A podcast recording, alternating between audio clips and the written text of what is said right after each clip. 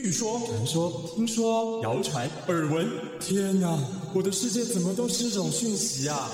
您收到过假讯息吗？资讯爆炸的年代，各种真真假假的讯息，我们怎么样才能够聪明不受骗？欢迎收听《新闻真假掰》，假讯息拜拜。我是黄兆辉，这里是由台湾事实查核教育基金会所制作的 Podcast 节目。Hello，大家好，我是赵辉，欢迎来到新闻真假掰。今天在现场要陪伴我们一起跟假讯息说拜拜的好朋友是天下杂志的总主笔陈良荣，良荣好，兆辉好。梁荣是天下杂志非常非常资深的记者，一直都是在跑科技线，因为他本身呃研究所是台大新闻所，我们前后期算是呃大我一届的学长哦。但是梁荣的大学念的是，我念的是成大造船系。对，所以因为有工学院的呃比较这个工学院理学院的背景哦，所以呃之后都是跑科技线，所以梁荣在科技界的路线已经是科技一哥了，很多人都这样说，不要一哥很多 是，所以呃跑科技新闻大概跑了多少年了？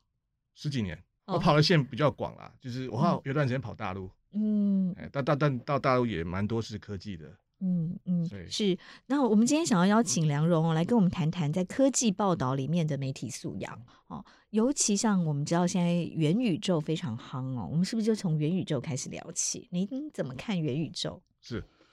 因为元宇宙对我们来讲是一个蛮争议的题材了哈。就是说，我们跑科技一段时间的人，每次自从那个 Zuckerberg 就是现在叫 Meta 脸书的那个 Zuckerberg，他讲元宇宙之后，嗯、我们大家都。其实都有点懵了，就是奇怪，你不是 VR 吗？为什么就就换个名字 给它叫叫 Metaverse？叫 Metaverse，然后他然后名字公司名字也改成 Meta，然后从此股价就暴跌，大概就跌了，它现在已经跌在快五成了。嗯哼，对，那那但所以就是就就变成有点争议啦，因为我们本来都觉得说 VR 这个东西已经是、嗯、已经是幻灭了嘛，嗯，虚拟实境，大家对虚拟实境，大家认为说短期内大概不大可能起来，可是那为什么他换个这个 Metaverse，怎么大家又兴奋起来了？那那我们那时候非常疑惑，但是的确现在已经成为就是市面上的一个热门的话题了哈，很多东西都给它叫元宇宙，然后还还有人在自己这边改名什么浑元宇宙什么的，嗯，然后对，所以所以那我觉得这这东西我们跑科技的人其实遇过很多次，哦，就是从我们最早划入这个领域来好了哈，然后大家听过奈米商机吗？哦，就是说。就是两千年那个时候，那时候政府喊的很大，还很多计划。现在这东西现在大家大家有听过说有哪家公司是纳米概念股没有的嘛？然后后来还还很多东西，就是说物联网，物联网大概是二零一零年左右那时候喊出来的。那现在台湾有什么公司是靠物联网赚大钱的吗？好像也没有。就是说我们科技的题材呢，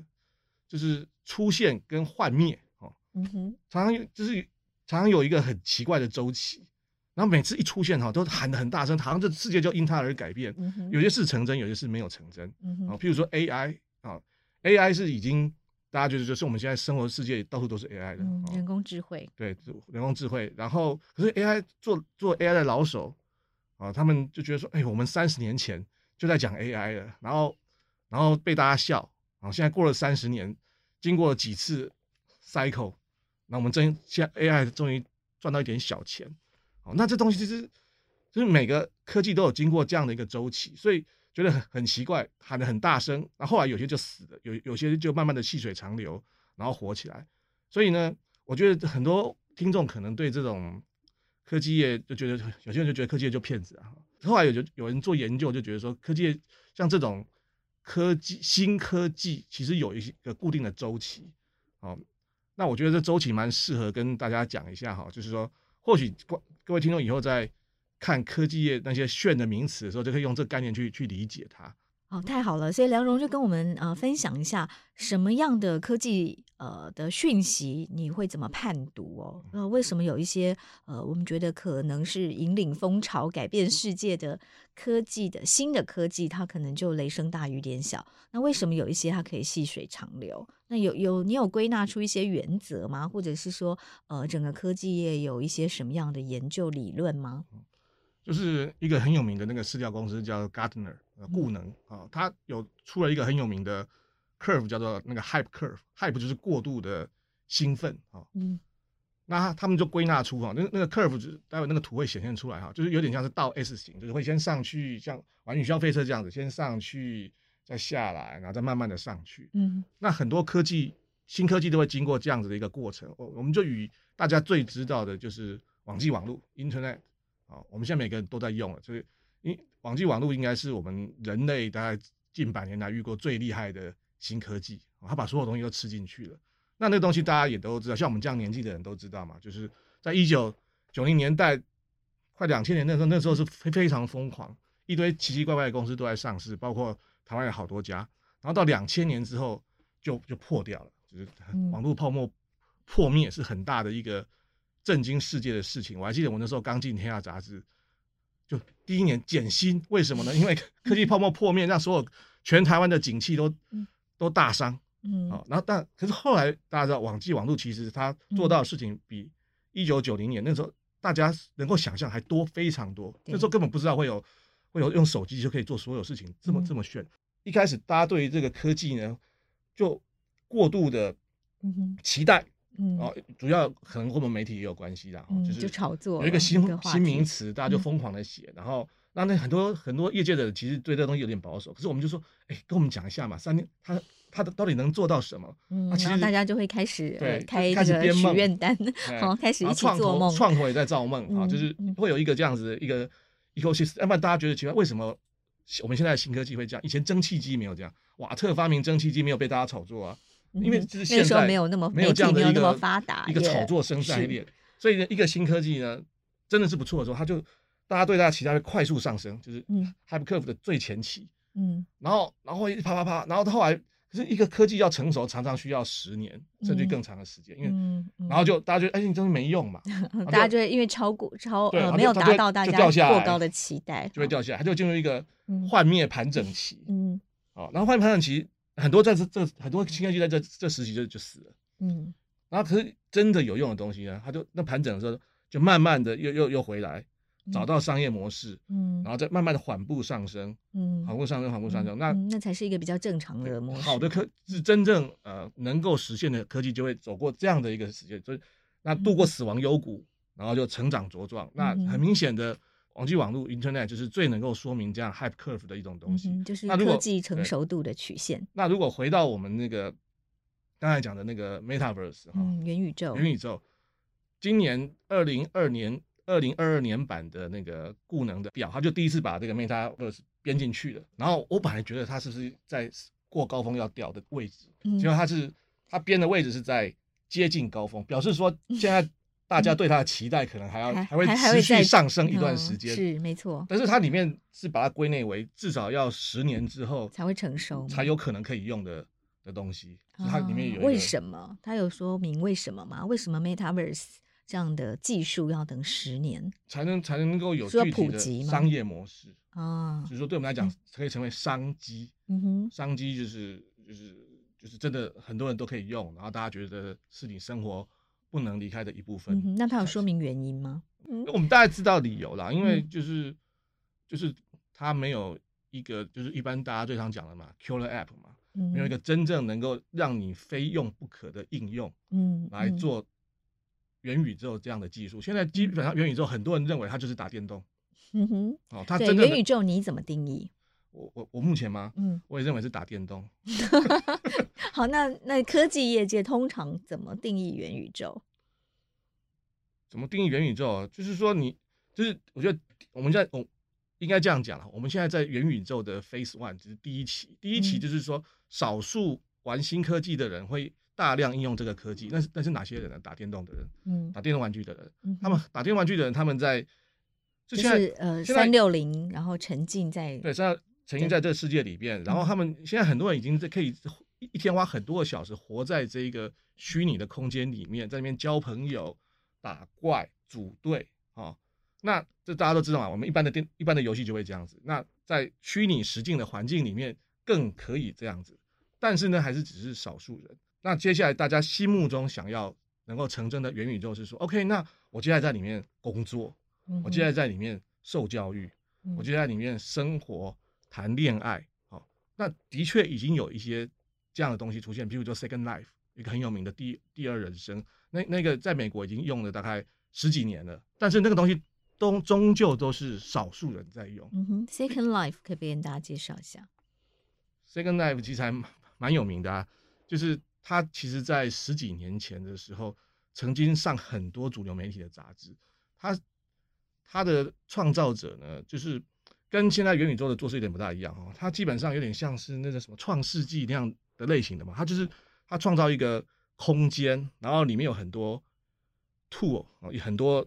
工具，然后让很多人你自己去打造你想象的世界，所以。你要打，所以很，所以所以这十几年来，很多人就在在里面疯狂的造新的东西，比如造一个小岛啊，造大陆，造空间，然后这十年来慢慢就把它造出来的。那那些人就是像呃前阵子《纽约时报》的 Podcast 才去访问的 Second Life 的的的 Founder 哈，里面他里面就讲说，他们最早期的居民，十几年前第一期进去的居民，其实譬如有有一些他是因为受伤，因为他的脑神经有问题，他没有办法在外面。跟正常人一样的活动，嗯，所以呢，他就真的要寻求用假用假名在里面生存。嗯，他本来不能走，他在里面可以飞。对，哦，他本来有点像阿凡达。他本来不能，他本来讲话有障碍，他在里面有很多听众。嗯啊，就就是这样，这是很典型的 Second Life 里面的的早期的，他们叫开拓者。嗯，那可是后来 Second Life 就是经过刚才我讲的这个 Hype Cycle 的阶段，他就是那个时候就是 Hype。嗯哼，Hype 就是那。就是一开始大家觉得说，他一开始可能几千个人用，然后被媒体大肆报道之后，大家觉得很多钱就涌过来，大家觉得说，哦，这东西全世界在上百万人可以用，其实没有，科技没跟上，那界面也不漂亮，然后那时候频宽也不够宽，所以后来就散了，啊，人潮人潮退去，对，然后后来就又又变回少数人用的一个平台，是，然后最近因为 Metaverse 出来，大家讲说奇怪了，Zuckerberg 现在讲的所有东西，十几年前 Metaverse 都 Second Life 已经做到了，是，只是当时的。呃，大环境还不成熟，哦，但是现在因为五 G 的技术已经非常的发达了，那为什么元宇宙还要再等十年才能够真的应用在我们的生活里？因为元宇 Second Life 它他那时候他对界面的要求不是很高，可是现在至少我们现在大家哦所讲的，就是或者说 Zuckerberg 他诉说的这个元宇宙，就是是要一个能够像真实世界一样拟真的世界，那个现在。我觉得还还离很远，啊嗯哼，我们自己有用那个 HoloLens 啊，那些在玩游戏的人就知道，那个其实很不舒服啊。嗯，对，如果要戴头盔的是，戴头盔很不舒服。但是现在还有三六零的沉浸式剧场啊，这样你去玩就是一样嘛，就是像刚才讲的，就是跟打电动是一样，就是少数人去体验是 OK 的，哦，去玩一玩玩 game 玩个半小时一小时 OK 的，可是你就是没有办法。像他们真正想做到的，在里面生活、受教育，然后完成所有的娱乐，就是让你想要在里面花的时间比你用手机还要长。只是说现在这个东西，呃，就是它对于某些少数人用是 OK 的，可是对于很多的人用，我觉得就是像刚才他们讲的嘛，十就是 Gartner 讲的嘛，十年，一般的预测也都是。拉克伯自己也说十年以上，嗯哼，但是现在也不得不投入啊，因为那就是一个趋势，应该吧？很多人不相信，我也不大相信啊。对，就是我觉得很多人不相信，是因为基于就是一个怀旧的情感嘛。你就你觉得说，你总觉得说我人要真跑到虚拟社会里面去，嗯哼，是就是跟现在环保的需求违背吧？是，而且你看过一些电影，他们描述的这样的世界都是。嗯哼，很后现代，就是说觉得是那种末日情怀，就整个世界地球要毁灭，整个地球变火漫，然后大家就躲在那个。嗯哼，但是我觉得元宇宙可能可以有更好的人机互动啊，可以跟真实世界更好的结合。那当然，这个我呃也正在研究当中。回到那个 Killer App 啊，就是说你到底要用什么东西是让人家要放弃这个世界一定要进去的？嗯哼，有什么东西是非它不可？是，但也不一定要放弃啊，对不对？可以在现实世界结合。啊，元宇宙。那如果可以不放弃的话，就不会有人进去了。现在我们讲很多科技应用都是这样子。嗯、我对我对这个东西已经很熟啦、啊。嗯。那我为什么要花这个时间？现在大家都那么忙，我为什么要花这个时间进去做这个事情？你一定要要给我一个非用不可的理由。嗯。就譬如说，譬如说那个支付哦，手机支付，手机支付之前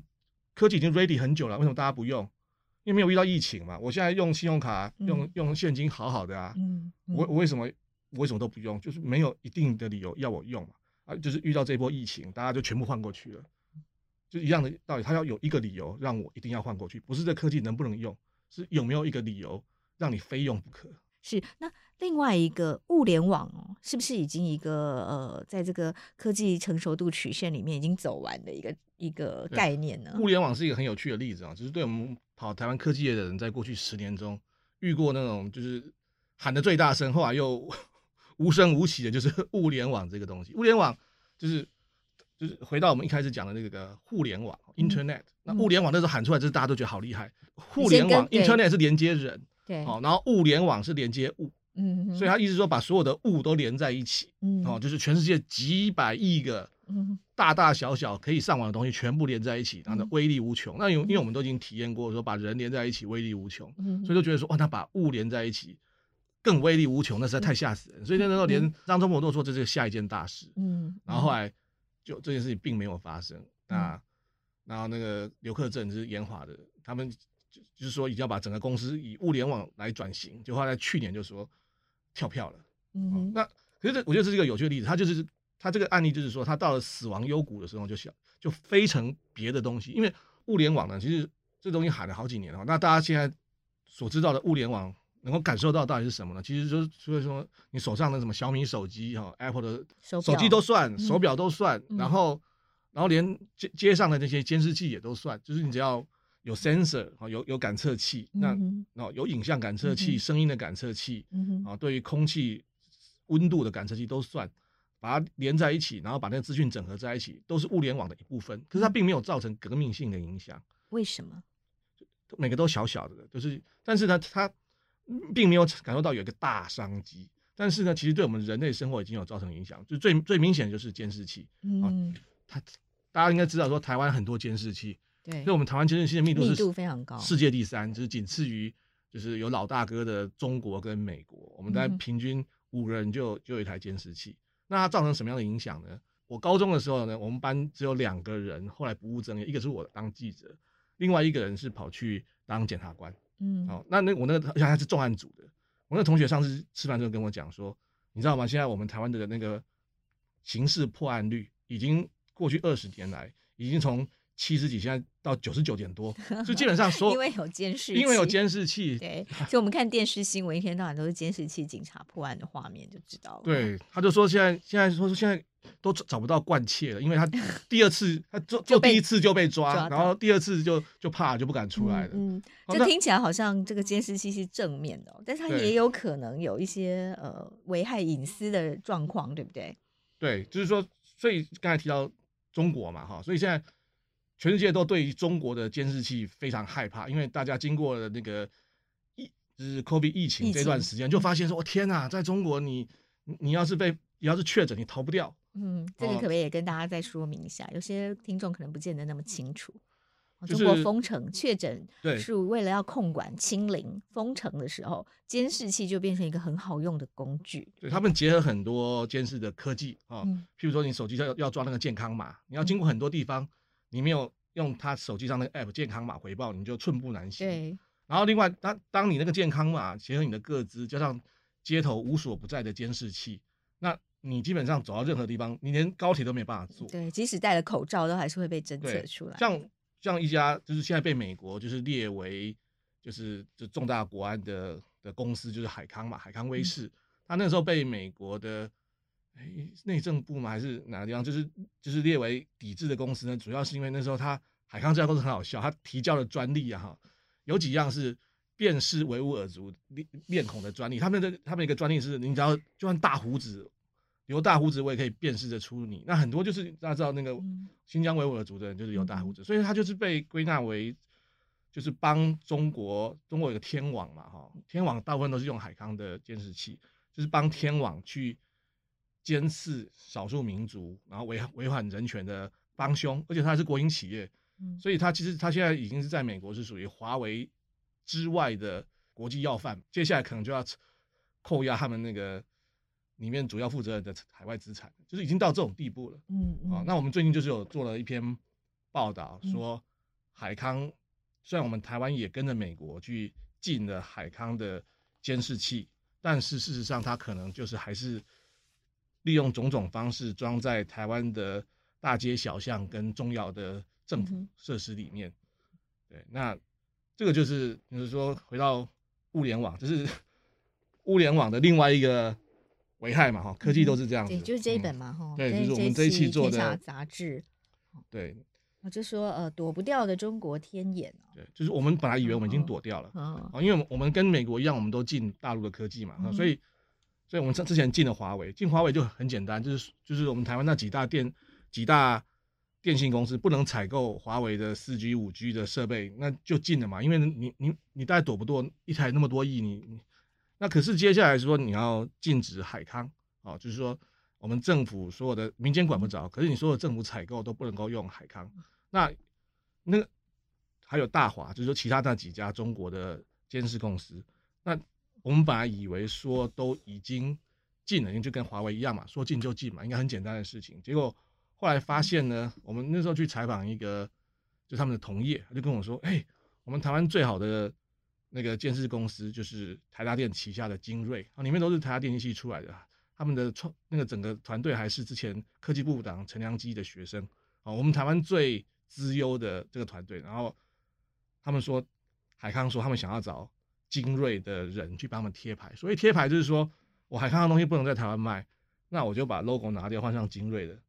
拿去卖就好，真正叫你帮我卖。那那时候我们听了就吓一跳，说你连精锐都敢找，那表示其他台湾公司的可能都已经找过一轮，然后很可能很多都已经换上。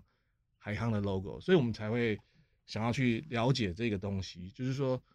因为海康就是一直被大家知道，就是在大陆扮演监视人民的帮凶的角色。嗯哼。然后他的技术说出来也非常厉害。那如果在台湾也是大街小巷，政府里面都装了海康的监视器，那那我们我们这样子做任何事情，不是也被看在眼里吗？我们像比如说我们的时候就就在想一个 scenario，就是说，比如说。博爱路、重庆南路那边到底装多少个监视器？那小英的车子从总统府出来，我去哪边？你那么多台，把他的这个画面集合在一起，那不就是可以知道他他每天的行踪去哪边？那如果你有一天我们跟老共比较不好了，他要斩首，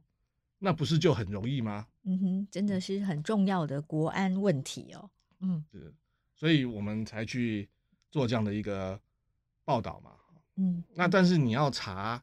说他是不是贴牌？说来容易了哈，但是做起来其实很难，除非能做的这个事情人出来招，要不然你今天去买一台机器，我们后来就是做这种事情，我们就去买很多那个监视器的主机。啊，因为大家知道那个监视器的的那个 camera 啊，那个镜头其实是就是一个镜头而已，它讯号都要传到那个主机，就等那台电脑，嗯，哦，来来处理，然后才传出去，所以那主机才是关键。那那个那个主机。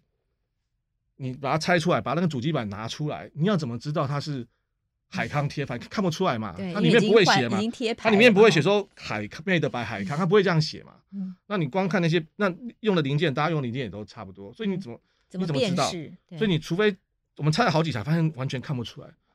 那你除非就是后来就是后来在人家业业者的协助之下呢，我们就 OK。第一个，我们先有人跟我们讲说，有一个有一家公司。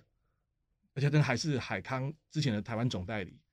他去申请的那个微笑台湾标章，微笑台湾标章是工业局的，就是说我们他有去查厂，说啊这个东西就是证明是百分之百台湾制造的厂商，而且是优质厂商，我才颁演颁发给这个标章。嗯哼。然后它里面的监视主机类别全部都是这一家海康贴牌的申请的，然后他们还拿着去做政府标案。为什么他去申请这个就要去做政府标案？那他们有跟我们那时候问到几个机型，可是哎，我们去买那个机型。而且你买那个机型，你怎么还是一样看不出来是海康贴牌？所以后来在人家的协助之下呢，我们去买了一台可能跟这个是一样的海康的主机。嗯哼，好，就是规格是因为规格是一样的，然后壳看起来长得一样的。那如果里面的主机板是一模一样，那就可以证明它就是海康的贴牌。我们后来就是去做了，就是去做了这期，其实我们也也很紧张，因为后来拆了好几台都。都看不出来，然后后来那一后来我们终于拆到一台就是一模一样的，就是一打开里面那真的是很夸张，就是大家都看过那个主机板嘛，跟电脑主机板很像，会一个几颗大的的主晶片，然后后面一堆小的，全部都一样，那个线路图的、嗯、的排列组合。对，我们待会那个照片会露出来就知道嘛，哈，那 Benalink 那就叫 Benalink 的跟海康的打开起来一模一样，我们还拿去找那个精锐工程师帮我们看，他看到说你是在唬我们，故意拿两个一模一样的主机板来唬我，这就是就是一模一样，而且连上面的编号跟出厂日期都一样，你、嗯、说根本是同一，根本同一批货，嗯，那我们就跟工业局讲说，哎、欸，这东西装在你们的工业局。装装在你们的工业区，就是新竹工业区，台湾最大的工业区，就是它等于都是竹科的，它不是竹科，可是它是竹科的辅助的工业区，因为很多竹科大厂都有厂都在那一边、嗯。然后，然后后来，我觉得工业要给工业局 credit，我们也是很担心，说我们跟你讲了之后，嗯、你 你去湮灭证据，嗯，哦，就是，但是其实他们还蛮认真，他们就去查，嗯、很重视这件事，他们就去查，后来发现全园区都是。哦，说整个新竹工业区十七台的十七台都是监视器的主机板。全部都是监视器的的的主机板，都是都是其实都是海康的，那、嗯、那个那个主机都是那家海康总代理的，嗯，十七台全都是，嗯、那就是就所以表示很多问题嘛，哦、就是嗯、呃，直接买海康的来贴上台湾公司的品牌，这样，就是去标他们的标案的那个厂商、嗯、拿来的那个拿来的那个主机，因为他们工业局都要求啊，我要台湾品牌，我要台湾品牌、嗯，他们都有要求，他们要要求比国家标准还严，啊，然后人家也跟他讲说，哦，这是台湾制的。然后，可是那个品牌一现在你现在一打开，就跟海康是一样，就跟我们拆的那一台是一样的。嗯嗯。所以后来工业局就就就去查那个去标他们的案子的厂商，就是那个 Benalink 的老板，新永城的老板。后来老板就紧张了，然后就出来跟我们讲整个事情。他就说，他就就是他就是前台湾海康的总代理，他就说没有啦，我只做这一次而已。每个每个 反正都这样讲了，我只做这一次而已。哦、嗯，那他这次为什么这样做？他说就是因为他那时候就是成本比较低，因为他的他的总代理权被海康抽回去了。海康要因为他在台湾，海康在台湾生意做太好，要收回去自己做。然后他海康要把他生意抽走，他想说那那我这样周转不灵，我员工不是要解散了吗？所以呢，海康的机器可不可以让我贴牌一下？所以他自创品牌，他说他自创品牌，然后用海康的机器来贴牌，去申请微笑台湾标章，然后去做。那去做工业区标案是别人拿他的机器去做的，跟他没关系。嗯哼。但是他就讲出了几个东西，就是说，他说全台湾只有精锐跟另外一个品牌之外呢，全部都是海康贴牌，包括我们熟知的保全公司，就是很大的，我满满街都看得到保全公司，他们自己用的监视器也都是海康贴牌。然后甚至于说，我们台湾的有一个那个电厂，重要的电火火力发电厂里面系统也是用海康贴牌，就是。就是就就就是一连串，因为你根本就像我们刚才讲，你根本看不出来。嗯，对，因为贴牌已经看不到它原本的主机板是很难追查。那我们还去查，我们后来我们我们我们的数位工程师还去查里面的韧体，他拿去他爸爸是在那个竹科工作，我们去查里面韧体的资料跟里面 user 界面的资料，就是说，其实那时候也看得出来，你看里面有写 Hack Vision 就是海康的英文名字。然后它里面的使用界面是跟海康的一模一样，很多都是这样子，就是海康的直接用的嘛。然后最重要的是说，它里面有一个云上传云端的软体，因为我们大家用的监视器，很多人都会要在手机即时间看那个荧幕嘛。它有一个 app，那个 app app 就是海康的 app，它背后的那个网站就是海康管的。也就是说你，你你用那个东西，你要你要你你的手机要能看，它一定要先传到云端去。那传到云端去就是海康管的那个网网站的云端。所以你如果是用那个 app，很可能。嗯哼，就会被就就有这个漏洞会被他看到，嗯，所以那就知识体大嘛，嗯、所以现在应该就后来有一个插曲了哈，我们我们跟公安局讲这个事情之后，然后公安局副局长就很紧张说，好，OK，我们七天之内把这些东西全部都换掉，一定要换成纯台湾品牌。嗯、后来他打电话给，数量有这么多可以换全十七台啊，不多了。哦，你说工业局里面，工业局里面至少他这一批先换掉十七台，那每一台每一台主机可以接十几个 camera，嗯哼，哦，都是这样子嘛，所以。他这十七台要换掉，后来他跟我讲说他要找一家厂商，然后我同事追着追很熟嘛，一听就知道这家 也是贴牌，而且是贴，他不是贴海康，是贴另外一家，而且是两个合作非常深。我说没有，这家这家不是，然后他说不对啊，他们采购的同仁跟他说这家是纯正的台湾品牌，没有，他是跟谁合作？他是跟深圳哪家公司合作？就这样跟他们讲。后来他们就说哇天啊，怎么办都找不到，所以以后要去查厂哈，看到台湾的工厂真的有在生产，大概才能够确认。其实我们都觉得或许。他因为之前他们刚开始工业局啊刚开始啊行政院要管这个事情的时候呢，很多人就说你要提白名单，嗯、你要告诉我说我买哪个品牌哪个机型不会有问题，嗯，你用白名单让我去买，是，你不要，你现在提一个不要买海康大华的黑名单，嗯，其实实际上一大堆，我们没有能力去查它到底是不是贴牌，所以应该给我白名单。对。可是后来他们他们觉得提白名单的第一个争议太大了，那就会有人反对嘛。嗯，没有列入其中的业者。对，然后然后他们技术上很有问题，万一抓一漏百之类之类的，嗯、那就所以他们那时候都没有做白名单。其实我觉得真的要。做的话最简单就是白名单呐、啊，就是说有一些认证，但是即使你刚刚说微笑台湾的认证都没有用。对，所以你就就就是那你要想办法嘛，就是因为你你要就是查里面的有有资安，因为它政府是有资安认证，你可以查里面的软硬体，说它有没有资讯安全。好，那就是跟产地无关嘛，我先看有没有资讯安全。嗯、是。好，然后那那产地就是去就是查厂是另外的。好，你这两个做完之后，说实在你有认真的做的话，那应该。就不大会遇到，像我们我们这种外行，我们的四位工程师去认认体都可以查到里面的东西的啊。所以你要是真的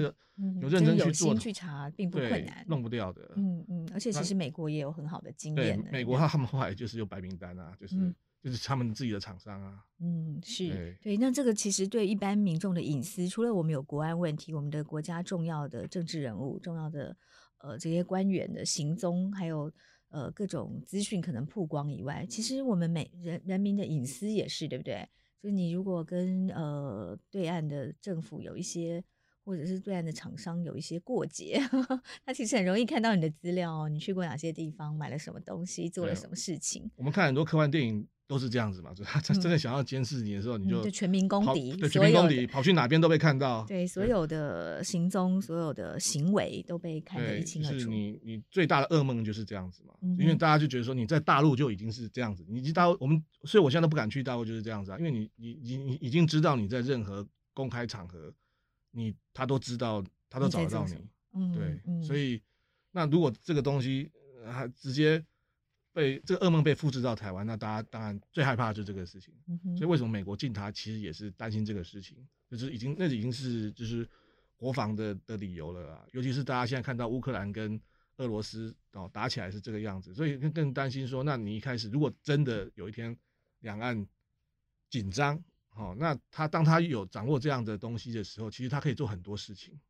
那另外呢，然后在跑科技线的时候，还有什么样的科技新闻要提醒我们的听众朋友可以多留意的？OK，我现在讲一些，就跟现在的局势比较有关的哈。我们现在台湾面临目前的状况嘛，大家知道现在是已经从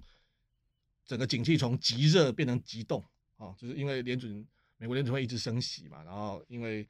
呃就是科技业过去卖太多了哈，库存调整的问题，所以对于我们科技业来讲，现在就是。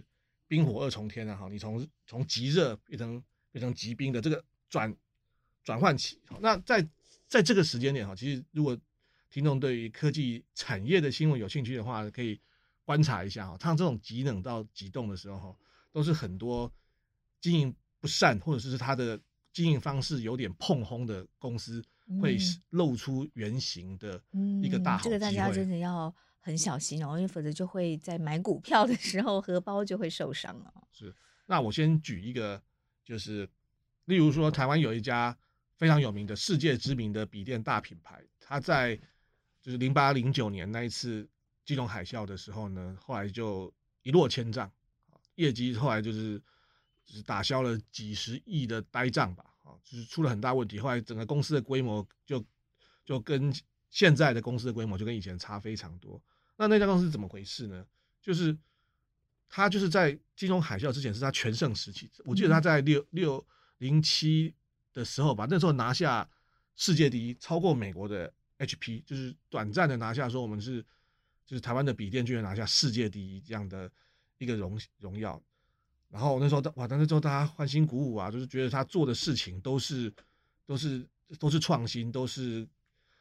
都是开业界的。的先例，譬如说用外国人做 CEO，好，然后整个总部是由欧洲来经营，而不是台湾，就是就觉得哇，这真好厉害！我们台湾中有那么厉害的国际化的公司。可是到金融海啸之后，就是欧洲买气急动之后呢，大家才发现说，原来那个时候的东西都是假的，东西都是假的。那个时候的业绩啊，都是过度的融景。为什么呢？就是这就牵扯到说我，我我这次有拿一个那个美国一个有名的。就是由会计师组成的 NGO，他们在讲说，美国上市科技公司最容易出现的几个造假的方式啊，嗯其中之一就是灌货给通路商，嗯灌货给通路商，就是说意思就是说呢，我今天这家工厂我做了一台 notebook，那我就就把它卖给全国电子，啊，我我把它出货给全国电子，我出货给全国电子，在我账上就是就是已经那是算营收了，我就卖给他。问题是全国电子就还在全国电子啊，他并没有一个笔电的用户真的买那台电脑，啊，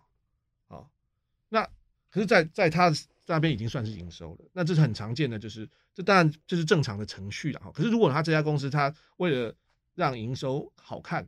哦，他就出了一堆都在全国电子一百台好了，那全国电子这边堆了一百台，事实上一台都没卖出去。对，对于卖给消费者来讲，可是你的账上就是我买了一百台，那如果最后全国电子都卖出去了，当然这件事情就很顺利啦。啊，可是就是说在金融海啸那个时候呢，他第一个他为了短时间冲到世界第一，所以他推了，就是为了，这是专业经理人的常见的状况，就是为了，因为股价跟我的薪酬有重大连结哦，他我的我的我我的合约可能是说我我的二零零八年的的公司的营收跟股价到什么地方的时候，我可以多拿多少钱，所以你很容易用这种方式来把那一年的股价给冲高，好，那他可能觉得啊，我明年我明年我就我就打折，那全国电子那一些我就。七折好，那就会有人买吧。六折会有人买吧，总会卖得出去。是好死不死遇到金融海啸，遇到金融海啸，那就大家都没钱了。你要打折也卖也卖不出去。然后接下来又遇到一个很倒霉的事情，就是 Apple 的 iPad，iPad、对于低价的电脑造成很大的冲击。嗯、所以说到后来二零一零年、二零一一年，就他也不大买平价的笔电，就是他真的是多重利空的交织，所以就造成了。当初灌在通路上的那一些，最后就变成我们叫做，就本来是应收账款，后来变成呆账，后来他就打消几十亿的呆账，就变成一个这样的教训。所以说，这给我们的教训就是说，尤其是我了哈，你看这种消费型电子，看它短时间卖的很好的时候，尤其卖的怎么那么好，同业都没有那么好的时候呢，你不要太相信他就是真的，他太厉害哦，你可能要稍微去理解一下是不是。有可能是灌给通路商，这是大家很常见的一个行为。嗯，是，好，好，还有呢？另外一个就是，就是很有名的博达案了哈，这是我们大概台湾史上最 最大规模讲的最夸张的一个科技题材诈骗啊。这说实在，我到现在还百思不解。那大概是两千年初期，那是我刚进这个行业遇到的事情。我进来的时候，这这张我已经在收尸了，是不是，他那时候。我我我跑这我刚开始要要跑的时候呢，他这家公司已经出问题了，所以我那时候基本上是去去去问说为什么出问题，因为天下之前还写过一篇，就是说好棒棒，这是最我们我们当记者人生最悲哀就是说 你写了一篇文章说人家好棒棒，后来就发现被大家发现这是一个骗子，然后你那个文章还一直挂在网络上，流量越来越高，我想说我 我好想改名啊，这是这是我们当期科技记者遇到最糟糕的事情。那那个事情是怎么回事呢？就他那个时候。他做一种在那个时候大家都没听过的东西，叫生化镓，啊，就是用特殊化合物做的半导体，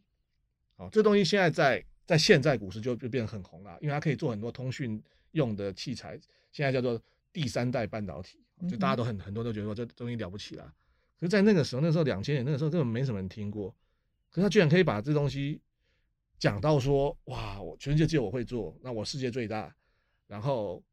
然后很多有有有名的人都买我公司的股票。他一度股价三百多块，那时候还曾经当过股王，那后来就被后来后来当然就就就撑不住了哈，后来就被发现他多么的胆大妄为，他就是用很简单的诈骗手法，就是他成立一些假的公司，然后把货出到那个公司那边去啊，那那真的有货吗？没有货啊，就是假公司嘛，就是那个那公司也都是空头公司，是假公司出假货，出假货，然后然后但是在账上是有营收，那当然那会计师有问题，这么简单的东西你怎么没有查出来？所以后来会计师后来也让那个时候很大的会计师事务所的的主持律师、主持会计师就因此就拜拜。啊，就是应该里面有很多共谋，可是我那时候最好奇、最不可思议的是说，科技是一个全全全世界以以前我们都觉得说科技业应该不容易出这个事情，为什么呢？因为科技业应该是个很全球性的产业，很的产业，消息很透明，主要是里面消息很透明，很多分析师都在互通讯息。所以，如果一家台湾一家台湾公司，事实上东西都没有卖给人家，那我说我是世界第一，那这这个东西是全这个产品是全世界都在看的、啊，为什么没有人戳破它呢？嗯、对。后来我那时候就问一个，就是台湾那种交大的一个做生化家的教授，他说，他就跟我说，哎、欸，我之前就觉得这家公司迟早会出事。我说，那你为什么之前都不讲？人家仿，嗯、人家大家都不想当乌鸦。写写这家公司好的时候也在问你啊，你也说什么？嗯、他说啊，把这整个产业都带起来啊，那我为什么要去戳破这个？嗯、他说他他他公司股价好，我学生上课都还比较专心听。嗯，哦，这是第一个，大家也都变成那个教授这样讲，帮凶了。对，然后第二个呢，第二个第二个是他同业。我说你同我说我同业，那你就是他对手，你为什么当初不戳破他呢？他说他股价高对整个行业都好啊。嗯，然后就跟我说，你知道吗？他一家公司那个时候的他说出来的营收，其实超过全世界这个产业的需求。我说这那你们业界的不是每个人都知道吗？一看这数字就知道是假的吗？那就。那很就是很奇怪嘛，嗯、就是知道的人很多，嗯，没有知道的人都不愿意戳破，不愿意戳破，因为他们都分到一杯羹，嗯，嗯就是一个共犯结构。虽然他们到后来，他们没有因此哦被被起诉被怎么样，可是你就知道这些人实在是，就是好像很适合拍部电影啊，对 这里面看到很多的人性。人家说他就是台湾版的安荣案，嗯嗯嗯，就是美国 史上最大的这个企业刑事诈欺，是。对，那这样话说回来，当呃听众朋友我们在解读科技新闻的时候，哦、呃，要注意哪些重点呢？对，如果从博达案哈，我知道重点说，第一个哈，就是说他这种太，他虽然说那个时候喊的很大，所以，但是他终究是一个很小众的东西，像所以知道他事情的人，你说好像都知道，可是也就这么一小群人，生化家，说实在，那时候台湾知道这事情的可能不超过一百个，所以，所以说实在，我也知道目前台湾股市。我也知道有几家可能有问题的公司在那边吹牛，可是我根本不会去动他手脚，因为他公司太小了。就是说，如果今天是一个，譬如说联发科、台积电在吹牛，那我一定会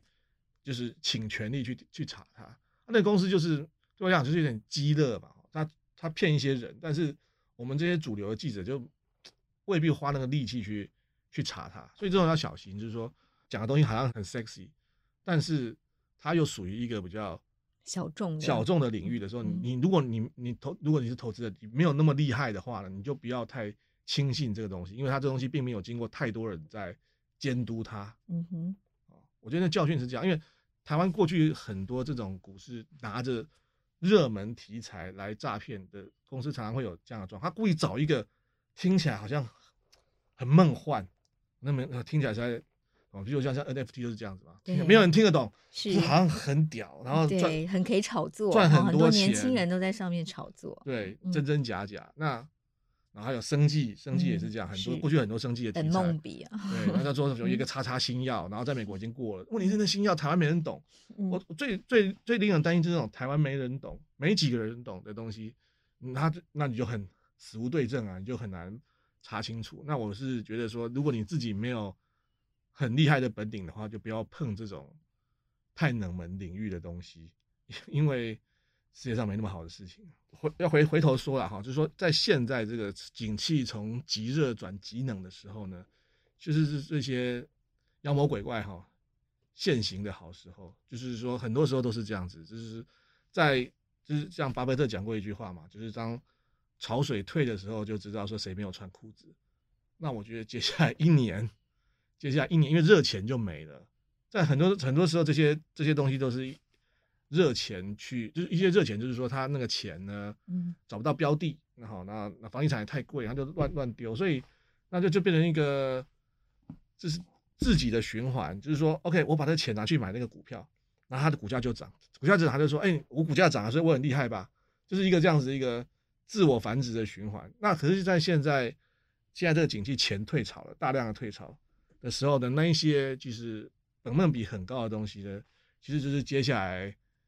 要纷纷的现出原形的时候，在过去半个月、半半年已经有不少现出原形了。比如说我们很多也不能说现出原形了，就是说他们是认他们是有认真的公司，但是差非常多。譬如说有些公司是股价，我们过去譬如说我们过去一年上市的 IC 公司到现在。破发就是它股价跌破发行价的，已经至少五家吧，啊，就是从热太热了，然后到现在原价还跌到现在只有它上市的时候的五分之一，哦，就是电动车，电动车很多也都是这样子，嗯嗯，对，所以我觉得是一个大家利用这个时候来回头看，说一年前他说了什么，现在是变成怎么样的一个好时机啊。嗯，蛮有趣的。是，那所以一般的乐听大众在看科技新闻的时候，就要多小心啊。但是我们要怎么小心呢？第一，我刚才讲的嘛，就是太冷门的哈，就不要。嗯、对你最好还是自己不熟悉的领域哦。如果要投资，可以多观察、多学习，但要投资的时候还是要谨慎一点。对你不要，但，因为过去一年有一个神话嘛，就是买 Tesla 赚一百倍呵呵，太多人被被这个东西所所洗脑哈，所以说，哎，今天有人买 Tesla 赚那么多，那是不是我也可以遇到下一个 Tesla？对，但是那那 Tesla 有多重因素了哈，但是我想我们可以。很负责任的告诉大家，未来一年不会有这种东西出现。对，OK，好，谢谢梁荣，谢谢，谢谢收听《新闻真假掰》，这里是由台湾事实查核教育基金会所制作的 Podcast 节目。我们将陆续邀请各行各业的朋友来畅谈媒体议题，陪您一起增强对假讯息的抵抗力，让我们都能和假讯息说拜拜。欢迎您订阅留言，告诉我们您的意见和观点。如果您喜欢这个节目，别忘了给五星好评，也帮我们多多分享哦。